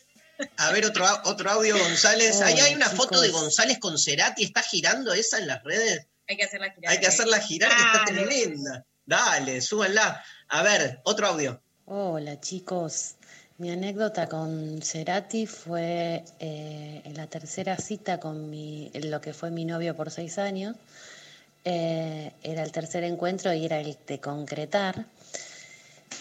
Me fui hasta la cocina a buscar algo y le dije pone música y cuando volví me había puesto vueltas por el universo. Y morí, morí de amor, de conexión. Fue un momento que eh, me llevó a dar vueltas por el universo. Es un eterno redescubrir Gustavo. Escúchame, hermoso, pero se, se ve que cortó ya esa relación, ¿viste? Dice mi novio por seis años. O sea, hay como un dejo melancólico ahí. Nada, te requeremos a la oyente que dejó. Y este, confirmanos porque si, si seguís o no. Porque también eso está bueno, tipo, este, ¿qué pasa? ¿Seguís con alguien? ¿Volvés a escuchar la canción y es como que te vuelve esa especie de enamoramiento primero? No te querés pegar un. Claro, viejo, arregla la presión. Bueno. ¿Qué dice? María. Eh, por Versión americana, arreglar la presión americana, le pones la canción de Cerati. Bien. ¿Qué quieres? bien. ¿Estar con la persiana baja? Vos también. Hay un lugar donde de bailar desnudos, vuelta por el universo, pasaste a viejo, arregla la persiana. ¿Entendés? Eso se La llama. vida. No, decadencia. Sí, la vida misma. No, no, no, no. La vida misma no es decadencia, la vida misma, la, la no decadencia es arreglar la persiana. Estoy completamente en contra de hacer de lo- los rituales, la familiaridad, algo que es re abajo. No, no te digo que vas a cantar pajaritos mientras arreglas la persiana. De hecho, para mí, más allá de que no tenga que ser algo estereotipadamente masculino, pero a mí, ver a un tipo que sabe arreglar cosas, me gusta. Me La ten- calienta. No. María es- arreglar cosas, todo a esta altura, está bien, ya sé, pero, pero alguien que ¿Qué vas a sabe? Sí, solucionar problemas es re sexy. La tenés, la, tiene, la tenés medio adentro con. No, no, no. Ay, tiene que hacer algo más ahí. Además de arreglar la persona. Un, un carpintero con tonada, ya está, entero. Me gusta mucho, es que además esa frase la dijo una amiga en uno de esos viajes que hacemos por las provincias. Y hay una cosa, viste, de tipo de provincia que es piola y te habla del libro, pero que sabe hacer, que planta, que hace su casa, que te dice que levantó los ladrillos, ¿no? Un poco más guarro, que es muy seco. Claro. Yo estoy muerto. No sé arreglar. no sé ni llamar por teléfono al plomero, imagínate. No llego ni a ese punto porque me pierdo. Bueno, María, también, saludame. bueno, pero no te no sería sexy que, que la piba te lo arregle. Sí, obvio. Ah, Obvio. bueno, ¿para qué nos deconstruimos? Para tener que ser lo que sabemos arreglar las persianas, ¿no? Obvio, no, obvio. Bueno, otros mensajes. Eh, mi relación con Gustavo y su música siempre me pareció increíble porque siento una conexión que no me pasa con otra música. Y le pregunté a mi mamá si me había puesto su música en la panza, pero, spoiler alert, me dijo que no, que ponía los redondos. Mira, la típica. Tremendo. Es como el, el ultra religioso que le sale el hijo para el otro lado, ¿no? De tanto dogma y claro. Y bueno, y sí, puede pasar. ¿Qué más? Em, Muchos mensajes, ¿eh? Muchísimos. Un montón. Carito dice, me enamoré de mi actual pareja con el tema Remolinos, deliciosa sensación auditiva.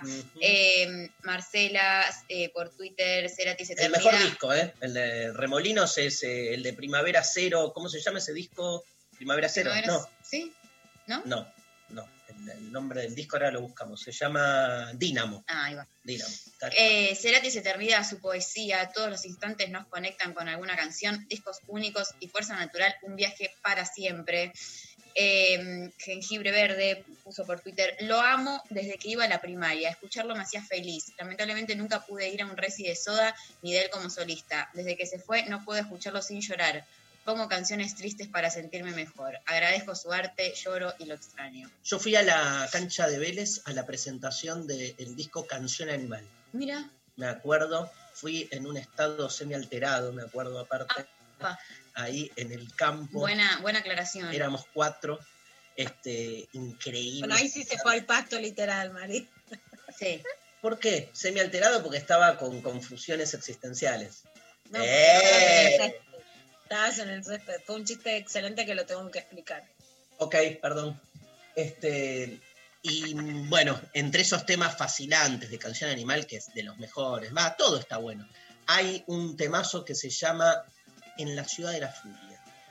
¿Lo conoces? Me encanta. Me verás caer. En la ciudad de la furia. Bueno, vamos a escuchar la versión. Donde nadie sabe. No es todo cancha, Y yo María. soy parte, de todo. Mirá, la Pecker se me sube. ¿eh? Yo Bueno, soy, yo María Conducción. A mí María me dices de cancha. Quise hacer la intro y me salió como el orto, porque es este.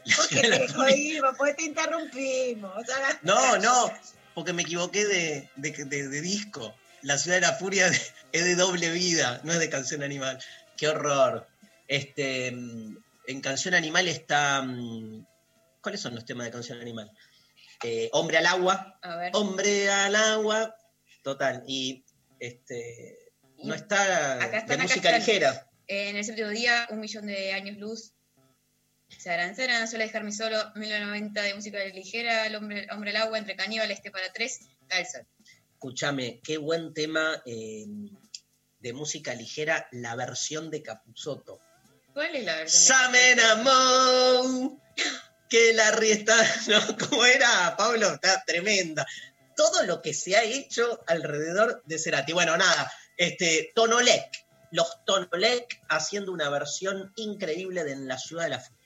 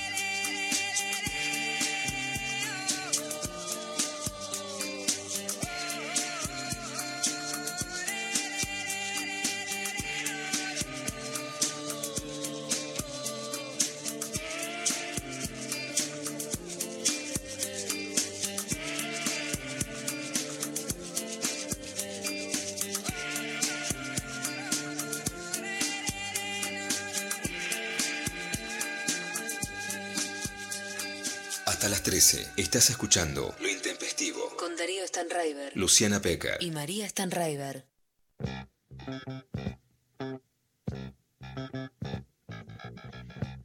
Tenemos audios. A ver. Ya me enamoró, que la riestan cualquiera. Anda con gatos, le da la ginebra.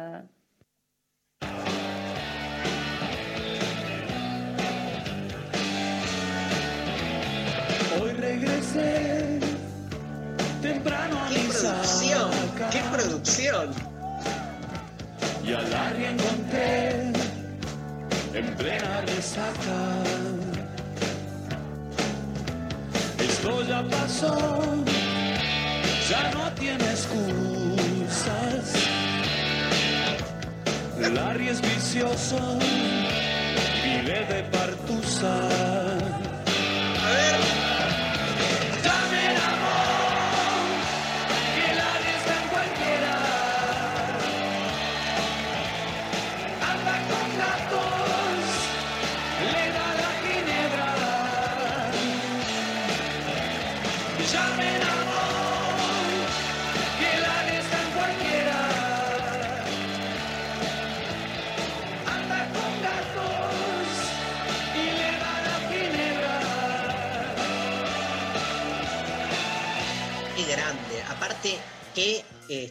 Grandeza, ¿no? Como para tomar justamente el humor de Capusotto y prenderse, cantar con él. Escuchábamos a Cerati enganchado ahí con el, este, el tema de Capusotto. Este. este, ¿Qué fue eso, Pablo? ¿Qué estaban en un juntos ahí en el. Era un recital eso, ¿no? El que me decías antes. Me parece. Este. Ah, en todo por dos pesos. Mira, mira.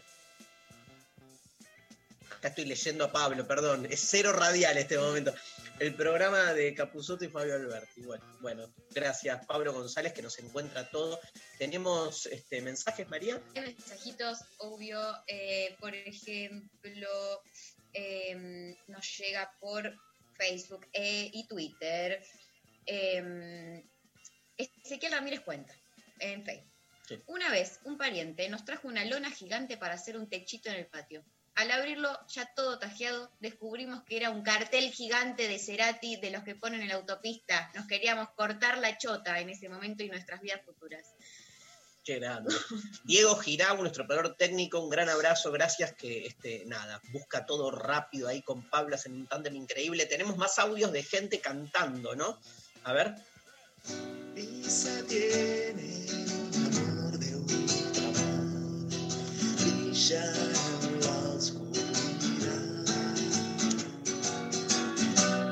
saúde.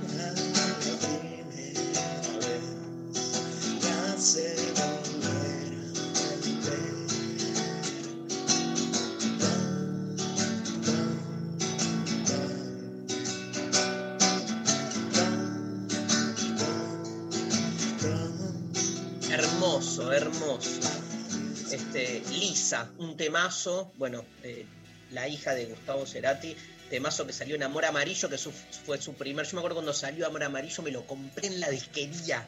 Este, fue su primer disco solista. Loli, que mañana tenemos una entrevista con Loli Molina, este, hizo una versión de Lisa eh, con la Orquesta Sinfónica del Colón, que el año pasado, que está también tremenda. Bueno, ¿tenemos enredades, María? Hay enredades. Señoras, señores, le damos inicio a la sección de María Stanriver. Enredades. Bueno, muy bien. Eh, en el día de ayer descubrí, navegando por eh, la internet, por Twitter eh, y sobre todo en Instagram, mucha gente, muchos a- amigues, levantando un posteo de Martín Guzmán, un personaje que hoy en día, bueno, está en, primer, en primera plana, ¿no?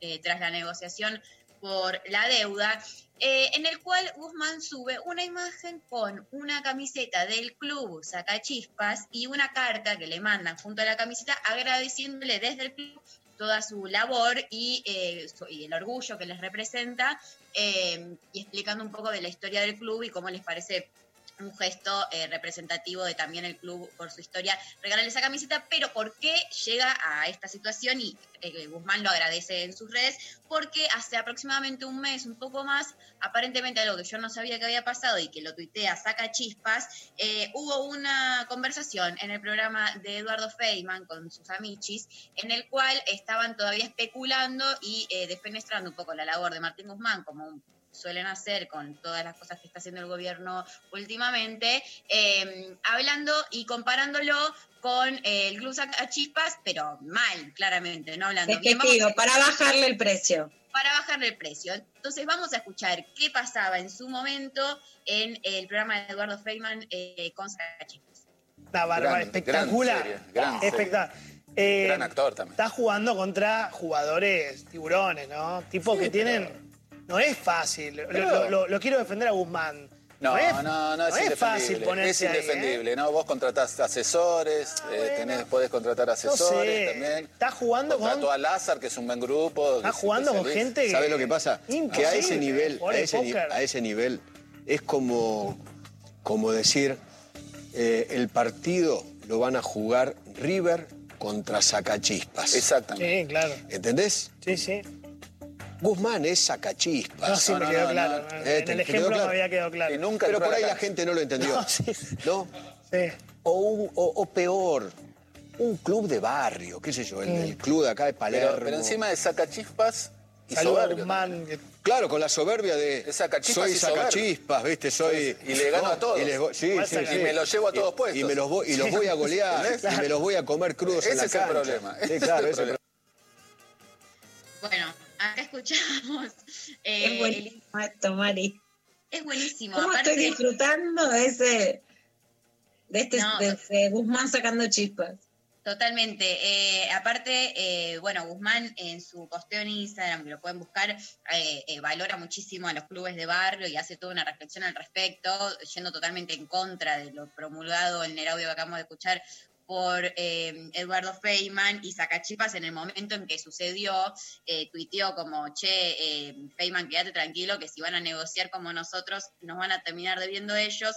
Vemos mucha tensión en esa mesa, parece que hace falta un buen charuto, eh, básicamente jodiéndolo a Feynman por todos lados y hoy en día, ya habiendo pasado eh, todo el tiempo que pasó y la negociación, claramente Sacachispas tuitea desde un lugar diciendo, a Sumé le dijimos que se queden tranquilos y acá tienen eh, el resultado, así que bueno, un intercambio muy gracioso y, y lindo aparte, como Sí. Sacachispas, no sé, yo no, no tengo idea de Sacachispas. Porque No, soy pero es- es fútbol, como Pero como algo el- de reivindicar el, el club más chico, ¿no? Eh, En el fútbol se juega mucho eso, de, de cómo los, en general los clubes grandes y los hinchas de clubes grandes son como muy despectivos con los clubes chicos, ¿no? Este, como que no valen un mango, como- y los clubes chicos al revés, an- ratifican su identidad, ¿no? Digo, este, construyen su identidad justamente desde ese lugar del débil, que sin embargo le puede jugar, digamos, de frente a frente a un equipo grande pero es siempre cargar con la cosa. Los que somos hinchas de clubes no hegemónicos, Sí. todo el tiempo cargamos con que nos digan, o sea, como que es un error, ¿entendés? Ser hincha de alguien que no es ni Boca ni River, los clubes grandes. Pero bueno, es esa misma lectura aplicada a todo, ¿no? Este, porque, digo, asociar, como hicieron ahí en esa mesa, a, Guzmán con un club chico, digamos, eh, es cierto que Guzmán es alguien que, que no venía por ahí justamente del cenáculo de economistas que este, circulan permanentemente por los medios. Lo, lo cierto es que por eso fue elegido aparte. Lo que pasa es que los que construyen el discurso oficial de la economía oficial, que no es la economía del gobierno, sino este, que se juega en esos lugares, no aceptan que venga alguien de otro palo, ¿no? Entonces automáticamente lo colocan en ese lugar marginal. Pero bueno, ¿hay acuerdo, este, Lula, te pregunto a vos, este, que, sos como la que sabe, la periodista del, del programa, eh, despertó como mucho consenso el acuerdo eh, que, logró en su negociación Martín Guzmán con los acreedores. Digo, todo el arco opositor estuvo como muy celebrando, este, salvo casos muy puntuales, o sea, me sorprendió, ¿no? Que hubo tanto, tanto plafón. Sí, yo creo, Dari, que de hecho, digamos, empezamos con esta cuarentena, con todas las tapas de los diarios iguales, con mucha, digamos, mucha pacificación, se puso muy cruento todo después a niveles, ¿no? La Argentina, a niveles muy altos, y yo creo que de alguna manera el acuerdo de Guzmán, además, de hecho, eh, Georgina Cristeva, la, la, directora del FMI, tuiteó a favor de la Argentina. Es inédito porque el FMI claro. quedó más cerca de la Argentina que, bueno, que estos, que estos fondos, que por eso es tan difícil ahora la negociación de la deuda, porque son muchos, son mucho más cruentos, hay que generar acuerdos entre los propios acreedores. El FMI se mostró claramente a favor de la Argentina. De hecho, también... Eh, Christine Lagarde, la ex directora del FMI, dijo que van a revisar qué pasó con, eh, con los créditos que le dieron al macrismo, porque lo toma claramente el FMI como un error. En realidad lo que se entiende políticamente es que eh, Cristalina Georgieva, perdón, este, que lo, invertí, eh, la directora actual del, del, fondo, pero el fondo toma como un error el nivel de dinero que le dieron al macrismo, que es ahora parte de lo que tiene que negociar en Martín Guzmán, y que eh, claramente digamos, fue un apoyo del fondo a las políticas de Macri para intentar que no estuviera asfixiado, pero eso, por supuesto, endeudó a la Argentina. Yo creo que en todo este escenario realmente no se tenía fe a que Guzmán cerrara este acuerdo y que con el acuerdo cerrado se empieza a vislumbrar, porque además el gobierno estaba muy centrado en que después de cerrar el acuerdo de la deuda iba a empezar a pensar en políticas económicas más claras. Bueno, de alguna manera llega una estabilidad que no es el default, el alerta roja, el riesgo país creciendo, que se esperaban, digamos, los, los escenarios menos optimistas. Y entonces ahora hay como otro giro que da un poco más de aire al gobierno. Bueno, gracias Lula. Este, gracias hoy el movidón, ¿no? Este, salir temprano para el Ministerio de Salud, full, estar acá en el programa. Luciana Pecker, un placer enorme esta semana del regreso de lo intempestivo. María Stenreiber, gracias. Este, nos despedimos, se nos fue el programa. Este, gracias a todo el equipo de producción, Pablo González, Lali Rombolá, Sofi Cornell, este, felices de hacer lo intempestivo en el día del cumpleaños de Gustavo Cerati. Nos vamos escuchando, ¿te parece? Engaña, temazo, engaña, temazo de Cerati, este, para cerrar el programa de hoy. Nos vemos mañana. Gracias a toda la gente de la radio por estar ahí. Gracias a todos los oyentes que nos mandaron miles, quedaron miles de audios, miles. Este, vamos así eligiendo aleatoriamente. Les pedimos mil disculpas a los que no podemos escuchar, pero este, son un montón. Sigan mandándonos cosas que son esos mimos hermosos que recibimos este, y que nos hacen muy bien. Engaña, Gustavo Cerati, esto es Lo Intempestivo en la Nacional Rock.